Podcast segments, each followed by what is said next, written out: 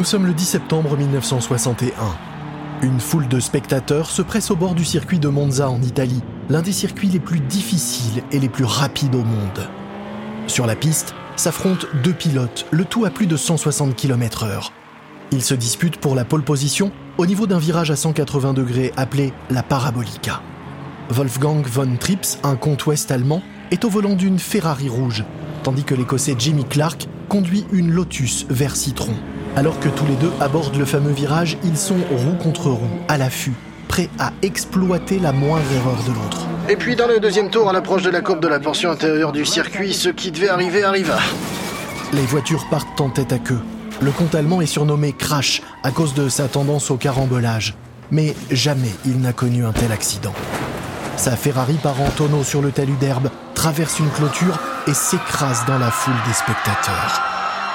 La poussière et les débris forment un nuage autour du site du crash, masquant pendant un instant l'étendue de la catastrophe. Les équipes de sécurité accourent sur les lieux suivies par l'équipe médicale. Combien y a-t-il de victimes? Personne n'est encore en mesure de le dire. Et pendant ce temps, la course continue. À la fin de la journée, c'est le Californien Phil Hill au volant d'une Ferrari qui remporte la course il devient le premier Américain à remporter le championnat du monde de Formule 1, le plus prestigieux titre automobile au monde. En s'extirpant de sa Ferrari, il demande des nouvelles de son concurrent, Crash Van Trips. Et Trips, il s'en est tiré? Le manager de l'équipe Ferrari baisse les yeux et marque une pause avant de faire signe à Hill de le suivre. Allez, viens. Ils t'attendent pour la cérémonie de remise des prix. Van Trips est mort, emportant avec lui une douzaine de spectateurs sur lesquels la voiture s'est écrasée. Le lendemain matin, le fondateur et patron de Ferrari, Enzo Ferrari, reste comme à son habitude à l'abri derrière les grilles de son usine de Maranello, à environ deux heures de route du circuit de Monza. Ferrari est un homme si solitaire qu'il n'assiste pas aux courses, même si ses voitures d'un rouge éclatant sont les plus célèbres voitures du monde. Comme des milliers de personnes, il a vu le crash à la télévision. Il regarde fixement le gros titre du journal du matin. 15 morts dans la tragédie de Monza, l'enquête se poursuit. Son équipe vient de remporter le titre de champion du monde de Formule 1, mais à quel prix?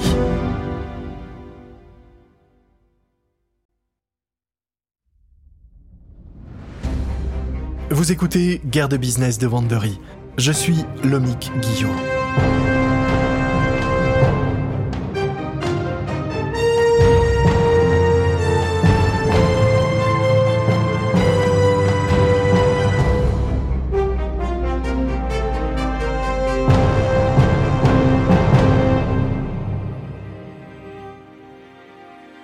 Voici notre nouvelle série en trois épisodes, Ferrari contre Lamborghini. Cette rivalité, qui dure depuis des décennies, a donné naissance aux voitures les plus extraordinaires jamais construites, alliant vitesse et ingénierie de pointe. Ces bolides se retrouvent aujourd'hui dans le monde entier, dans les rues, sur les circuits, et même au cinéma. Mais tout a commencé par une dispute entre un célèbre constructeur et son riche client, une dispute qui est entrée dans la légende du monde de l'automobile. Voici le premier épisode, le défi. Enzo Ferrari a déjà vécu ça auparavant. Dans son bureau, des cadres avec les portraits de tous les pilotes tués sur un circuit s'étalent le long de son mur. On lui a souvent reproché de s'intéresser davantage à ces voitures qu'aux hommes qui les pilotent. Même le Vatican est allé blâmer Ferrari après un accident particulièrement grave survenu en 1957 lors de la Mille Miglia, une course de 1600 km à travers le nord de l'Italie. 12 spectateurs avaient été tués en plus d'un célèbre pilote de course de Ferrari qui fut coupé en deux dans l'accident. Aujourd'hui, le nombre de morts s'élève à 14. Le monde entier est choqué par la nouvelle. De nombreux journaux se sont mis à demander l'arrêt des courses et la mise en place d'une limitation de la vitesse des voitures. Ferrari est sous pression. Et dans l'usine de la marque, les employés qui y travaillent ressentent cette pression. Des années passées à subir l'arrogance d'Enzo Ferrari et le stress lié à la construction des plus grandes voitures de course du monde les ont épuisés. Dans les jours qui suivent le drame de Monza, les petites disputes et les différends finissent par se transformer en une véritable rébellion, comme un pneu qui éclate. Une petite fraction des cadres les plus importants de Ferrari quitte même l'entreprise. Giotto Bizzarini, ingénieur chez Ferrari, fait partie de ces déserteurs. Il est dégoûté par la passivité de l'entreprise et est en colère contre la famille Ferrari. Bizzarini rêvait depuis longtemps de pouvoir rivaliser avec son ancien patron. Il mûrit son projet de vengeance, rejoindre une entreprise capable de construire une meilleure voiture que Ferrari. Mais il lui faut encore trouver ce constructeur. Et il est loin de se douter qu'il trouvera bientôt cet homme, et à une vingtaine de kilomètres de là seulement, un jeune fabricant de tracteurs et de climatiseurs qui n'a jamais construit de voiture. Enfin, pour l'instant. Son nom Ferruccio Lamborghini. Le départ de Bizzarini et de plusieurs autres ingénieurs de Ferrari en 1961 est resté sous le nom de Palace Revolt. Et cet épisode est à l'origine d'une des plus légendaires rivalités du monde de l'automobile. En 1961, Enzo Ferrari, âgé de 64 ans, a bâti un empire unique en son genre en laissant libre cours à sa passion pour la course automobile. Autrefois coureur lui-même, il a pris sa retraite tôt. Certains disent qu'il a fait un burn-out à cause de la violence de ce sport, mais Ferrari lui-même conteste cette version. Il affirme que c'est la naissance de son premier enfant Dino en 1932 qui l'a poussé à arrêter la course. Pendant la Seconde Guerre mondiale, Ferrari construit son usine dans la petite ville de Maranello. À la fin de la guerre, il lance son entreprise, construisant des voitures pour les vendre à des hommes fortunés. Ces voitures construites à la main sont rapidement considérées comme les véhicules les plus extravagants que l'on puisse acheter. Une œuvre d'art composée de métal, de verre, de cuir et de caoutchouc, abritant un puissant moteur de course.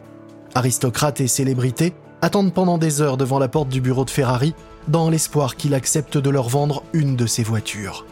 Mais la vente de voitures n'intéresse pas Ferrari. Pour lui, tout cela n'est qu'un moyen de financer sa soif de performance.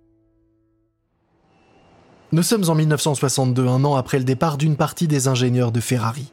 L'un des riches clients de la marque, Ferruccio Lamborghini, arrive à l'usine Ferrari. Ce jeune homme audacieux conçoit des tracteurs et fabrique des climatiseurs à Bologne. Ferrari est un homme d'affaires au caractère bien trempé. Il porte un costume et une cravate soigneusement ajustés et des lunettes de soleil à monture épaisse.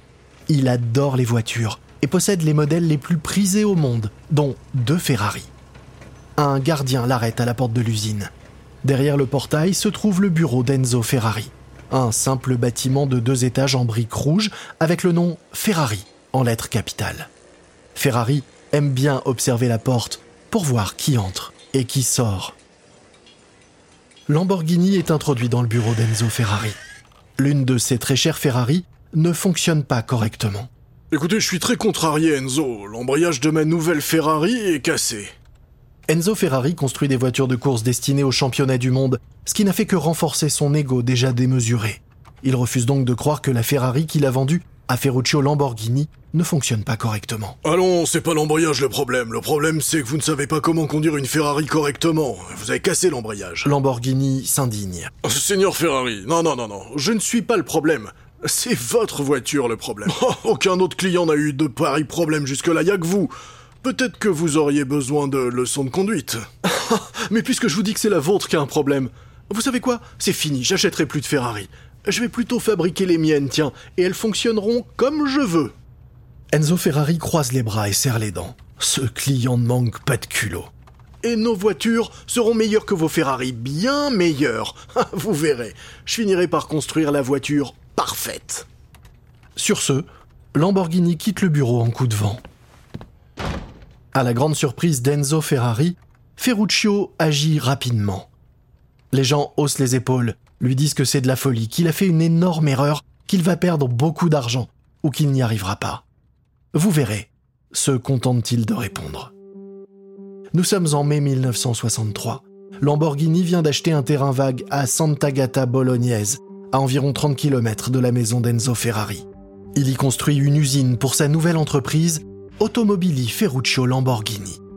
À présent, il faut qu'il recrute les meilleurs. Alors il va chercher le maître de l'automobile, Giotto Bizzarini, qui jusque-là était à son compte après avoir quitté Ferrari lors de la Palace Revolt. La nouvelle tâche de Bizzarini est de construire une meilleure version des moteurs V12, ce qu'il a construit quand il était chez Ferrari. Ferruccio Lamborghini retrousse ses manches et rejoint l'équipe qui travaille dans sa toute nouvelle usine. La première voiture devrait bientôt être prête. Et tout comme la voiture elle-même, sa présentation doit être un événement grandiose.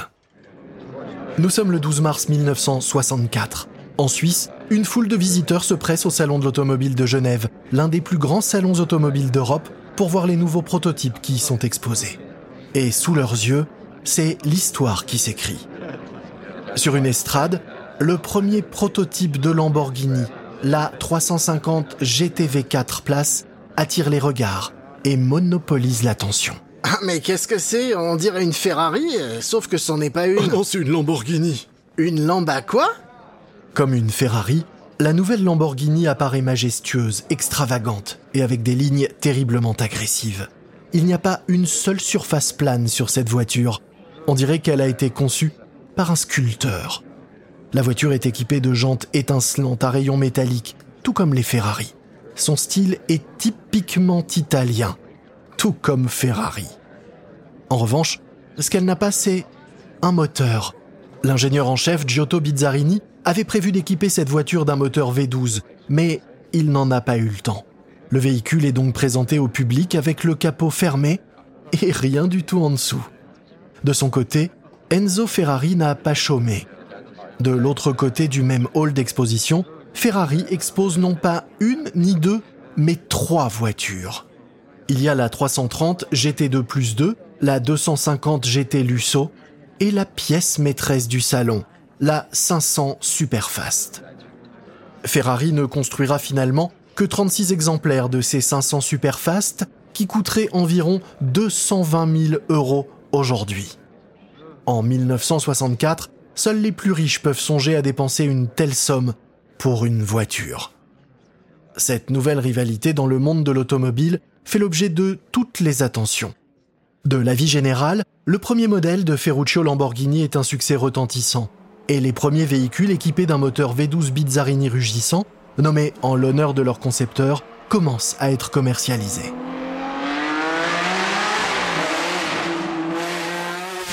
Dans son usine de Maranello, Enzo Ferrari fulmine. Non mais comment ose-t-il me défier?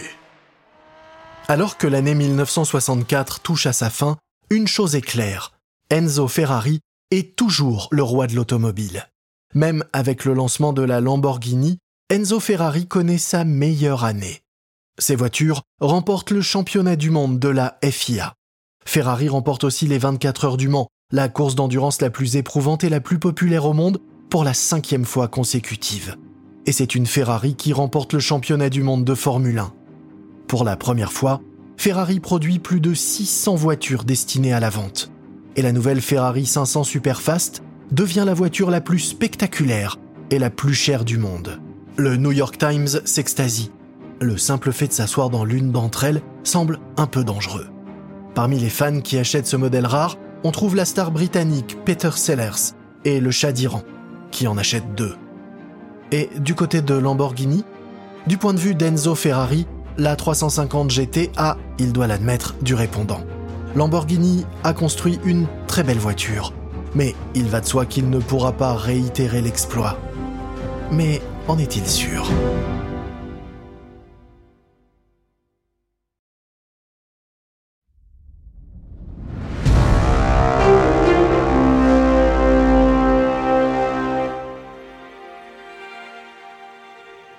Au milieu des années 1960, la région d'Émilie-Romagne en Italie est devenue le nirvana bruyant de l'automobile. Carrossiers, mécaniciens et artisans du cuir y travaillent à un rythme effréné. Cette région abrite non seulement les usines Ferrari et Lamborghini, mais aussi l'entreprise Maserati, qui a été fondée et y construit toujours ses voitures. Il y a aussi la petite mais prestigieuse entreprise de moto Ducati, et un constructeur automobile d'origine argentine, De Tomaso, qui deviendra bientôt célèbre avec ses modèles, la Pantera et la Mangusta. Pourtant, rien n'éclipse le génie et la renommée d'Enzo Ferrari. Nous sommes le 10 mai 1967. C'est le Grand Prix de F1 de Monaco et les voitures s'élancent dans les rues étroites de la principauté. Lorenzo Bandini, pilote italien de la Ferrari numéro 18, est deuxième. Il s'engage à vive allure dans la célèbre ligne droite du port qui longe la Méditerranée. Le soleil méditerranéen scintille derrière les toits en cette fin d'après-midi ici à Monaco.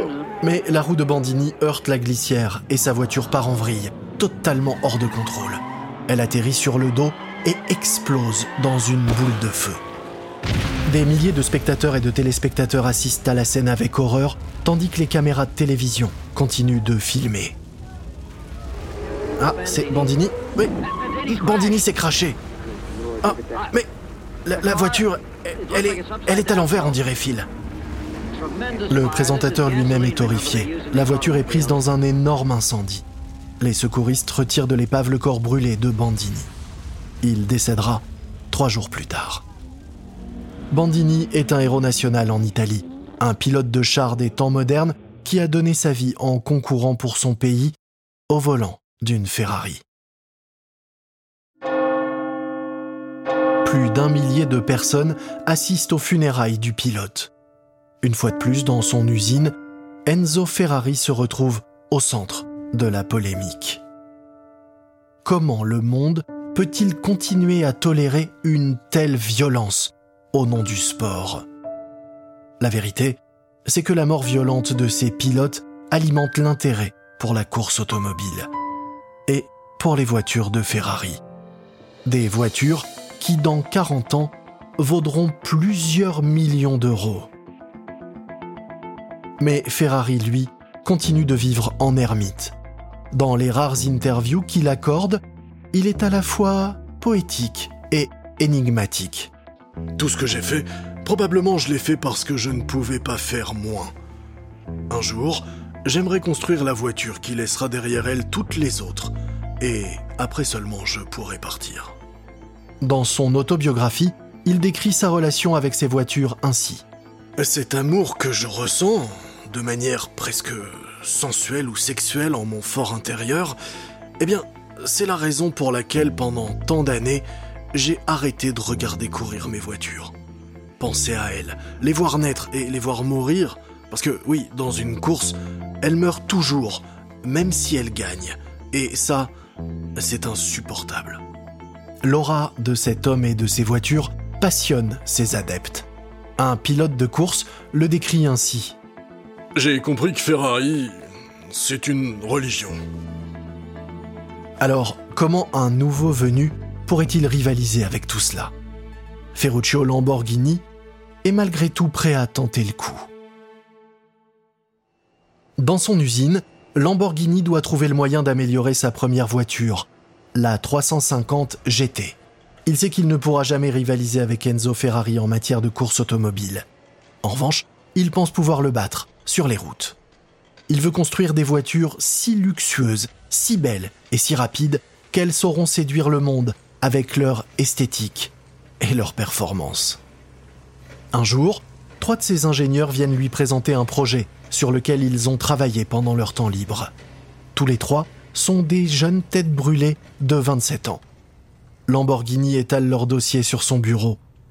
Il étudie leur design et secoue la tête. Ce design ne ressemble à rien qu'il lui ait été donné de voir jusqu'à présent.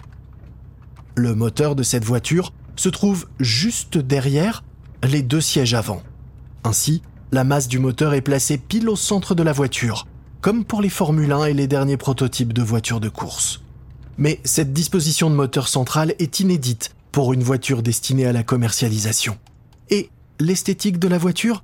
Eh bien, on dirait qu'elle s'apprête à s'envoler dans l'espace. Elle a un long nez et un arrière effilé, avec des ailes courbes qui épousent les roues avant et qui s'épaississent à l'arrière. Lamborghini fronce les sourcils et respire un bon coup avant de faire un commentaire. Oh, ce design, ça me rend nerveux. C'est tellement nouveau, tellement révolutionnaire, tellement en avance technologiquement, et en même temps tellement risqué. Après tout, est-ce qu'on fabrique des voitures pour la route ou pour un circuit? La question est tout sauf innocente, car la réponse déterminera la direction future de l'entreprise. Après plusieurs jours de réflexion, Lamborghini convoque les ingénieurs dans son bureau. J'ai pris ma décision. Nous allons construire cette voiture. Les ingénieurs se regardent en souriant. Ils fêteront ça plus tard. Pour l'instant, nous appellerons cette nouvelle voiture la P400, en attendant de trouver un meilleur nom. Et je veux qu'elle soit prête pour le salon automobile de Genève. Les trois hommes sont sidérés. Ils n'ont que quelques semaines devant eux, pratiquement rien. À l'approche du salon de l'automobile de 1966, l'équipe termine la voiture, mais pas le moteur. Alors, une fois de plus, le prototype Lamborghini sera présenté avec son compartiment moteur fermé et vide. Ferruccio Lamborghini s'est toujours reconnu dans son signe astrologique, le taureau. Il décide de baptiser cette voiture Miura, en hommage à une race de taureaux de la région de Séville en Espagne. Un nom qui, bientôt, fera à tout jamais partie de l'histoire de la marque. Mars 1966. Une fois de plus, les amateurs d'automobiles se prestent au Salon de Genève. Ce qui attise la curiosité des visiteurs, c'est la rivalité grandissante entre les deux constructeurs automobiles italiens. Ferrari expose son nouveau cabriolet 365 California, un cabriolet deux places aux formes longues et élancées, si élégant qu'il ressemble plus à une œuvre d'art qu'à une voiture. Seulement 14 exemplaires seront produits. C'est une bombe qui peut atteindre la vitesse de 240 km/h ce qui en fait le cabriolet le plus rapide au monde. Mais, aux grandes dames de Ferrari, la nouvelle Lamborghini Miura arrive à grands pas dans son angle mort. Et c'est un véritable choc. Le corps de la Miura est bas, avec des ailes larges et des contours de phare à l'avant qui ressemblent à de longs cils féminins. L'ensemble est superbe, à la fois élégant et nerveux. Un journaliste peine à décrire cette nouvelle voiture alors il se contente de quatre mots tout simples. Époustouflante, superbe, bouleversante, révolutionnaire. Lorsque la Lamborghini Miura est enfin commercialisée, elle est équipée d'un moteur V12 de 4 litres et 350 chevaux, dérivé du modèle original de Bizzarini. La voiture n'est rien de moins que le véhicule tout public le plus rapide au monde, avec une vitesse maximale d'environ 280 km/h. Elle peut passer de 0 à 100 km/h en un peu plus de 6 secondes. Et son prix? Environ 20 000 dollars, soit environ 150 000 euros d'aujourd'hui. Une somme considérable si on considère que la voiture est construite par une toute petite entreprise qui n'a que peu de références. Plus tard, la Lamborghini Miura sera vue comme la première supercar. On l'appellera aussi un nombre incalculable de fois au fil des ans la plus belle voiture jamais conçue. La Miura permet à Lamborghini d'asseoir rapidement son image à l'international. Et ce n'est qu'une question de temps avant que cette voiture ne trouve son chemin jusqu'à Hollywood. Nous sommes en 1969 et les spectateurs du monde entier se bousculent dans les salles obscures pour découvrir un nouveau film, Braquage à l'italienne. Michael Caine y a le premier rôle, mais pour beaucoup c'est la Miura la vraie star. Elle est incroyablement sexy et rapide, d'un rouge éclatant, purement italienne. Le film s'ouvre avec le plan d'un homme qui fume une cigarette tout en roulant à grande vitesse à travers les Alpes. Le chauffeur rentre avec sa Miura dans un bulldozer et la voiture explose dans un nuage de feu. C'est vraiment un super film. Mais alors qu'arrive l'année 1970, les choses vont radicalement changer. Le crash et la boule de feu symbolise désormais ce qui est sur le point d'arriver à Lamborghini et à Ferrari. Des nuages noirs s'annoncellent à l'horizon. Et ils ne présagent rien de bon. Dans le prochain épisode, Lamborghini et Ferrari s'affrontent avec de nouveaux modèles spectaculaires, roulant à des vitesses toujours plus folles, et des rôles encore plus marquants dans des films emblématiques. Le tout avec en toile de fond la terrible crise pétrolière des années 70. Lamborghini construit la voiture la plus démesurée de toutes, mais Ferrari prépare sa riposte.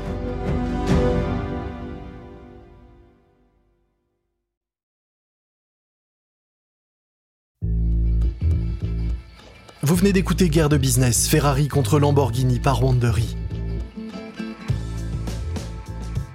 Une remarque à propos des dialogues entendus dans cet épisode, il s'agit de reconstitution car bien évidemment, nous ne pouvons pas savoir ce qui s'est dit exactement entre les protagonistes de cette histoire, mais sachez que ces mises en scène se basent sur un très sérieux travail d'enquête et de documentation. Je suis Lomik Guillot. Ce programme a été enregistré en version originale par David Brown. AJ Beam est l'auteur de cet épisode.